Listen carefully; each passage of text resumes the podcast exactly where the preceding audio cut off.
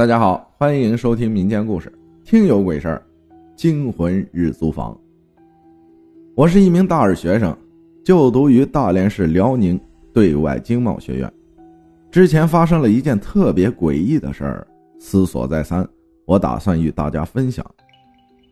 前段时间，我跟女朋友因为一件小事吵了一架，后来经双方朋友劝说和好，正式和好那天。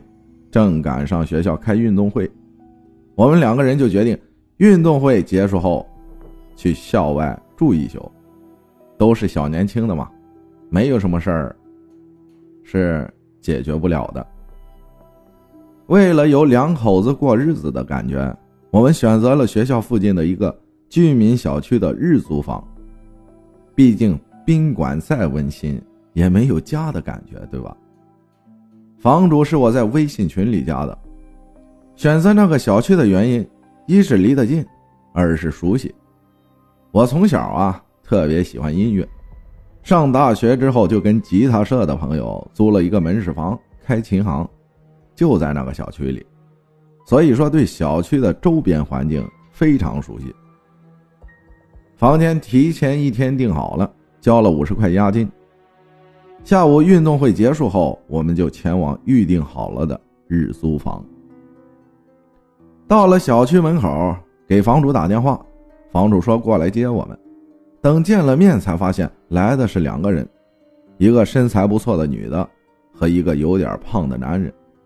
两个人都二十五六岁的样子，女的戴个口罩，男的气质比较彪悍。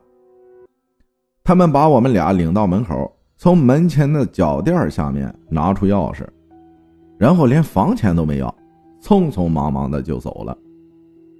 俩人都没等电梯，直奔楼梯下去了。过后我一想，有点落荒而逃、不敢久留的感觉。我当时有点纳闷啊，觉得这房主为啥不进屋领我们四处转转呢？至少也该交代一下水电什么的注意事项吧。当时也没多想，自己开门进屋了。刚一进门，我就觉得心里有些不太舒服。虽然屋子面积挺大，光照也挺足的，但就是心里堵得慌。后来女朋友也说，一进这屋，她就觉得特别的累。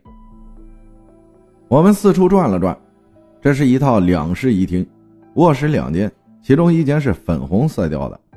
还放着一张学习桌，看起来有小孩子住过。另一间放着一张双人床，以灰白色系为主。我和女朋友洗了个澡，就在灰白色的卧室里休息了。女朋友睡得很香，我却一直睡不着，即便已经很累了。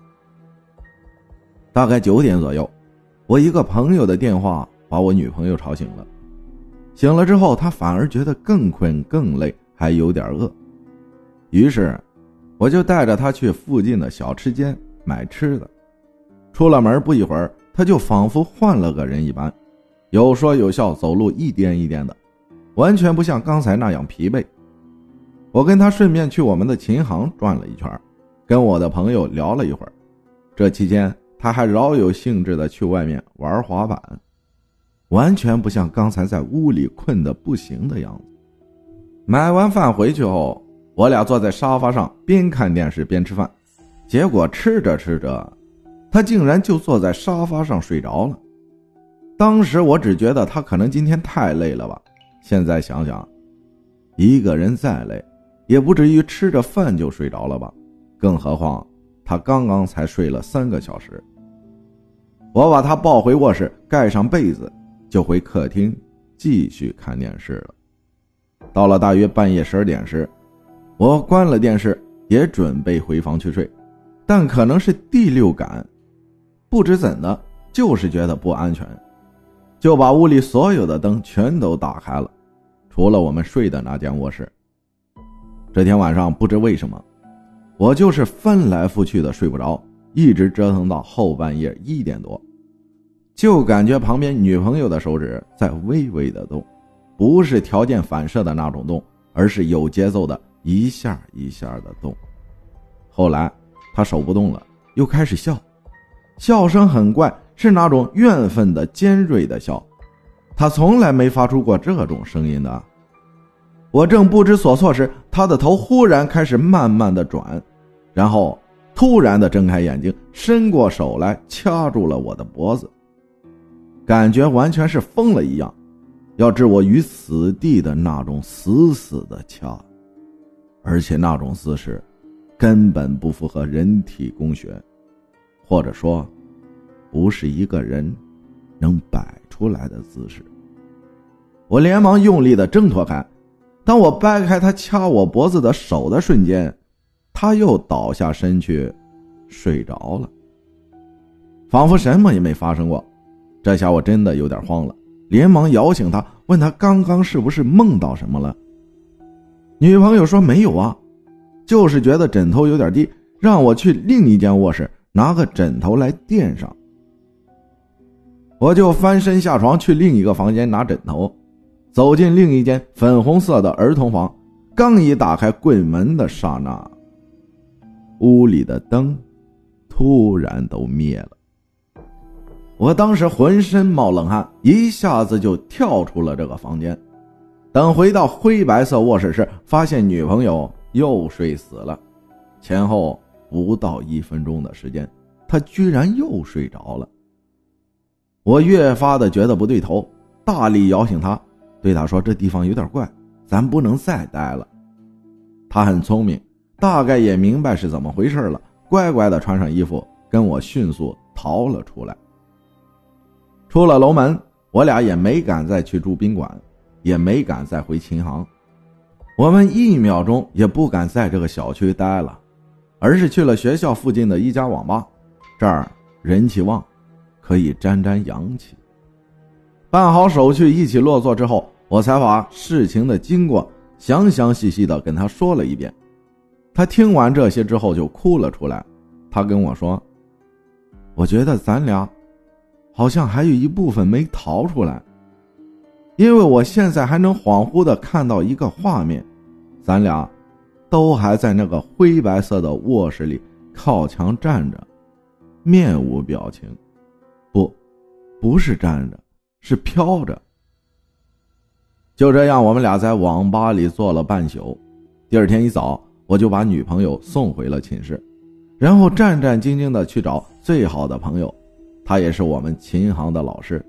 他以前提过，说他的大姨对阴阳方面非常懂行，所以我的第一反应就是找他。我这死党费力的从床上爬起来，去厕所给他大姨打了电话。电话那边的他大姨沉默了一会儿之后，就描述出了我跟女朋友的长相特点，然后说，那间卧室里死过一个男的，是喝药自杀的，横死的。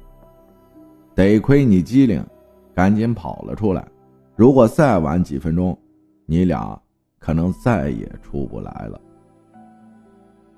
至于那对年轻的房主夫妇，是想让我们给他们当替身。大姨还告诉我朋友说：“你同学跟他女朋友的魂儿都落在那里了，让我们多找几个壮小伙去招魂，顺便把所有的东西都拿回来，什么都不能落下。”于是，我找了几个最要好的朋友一起，一个是我们的学长，社团的老社长，还有一个是我们乐队的鼓手，一米九多，二百来斤，身上全是肌肉的型男。他们陪我去那间日租房，把东西拿了回来。到了地方，一开门我就傻了，因为房间里的灯全都是打开的，但昨天晚上所有的灯都灭了。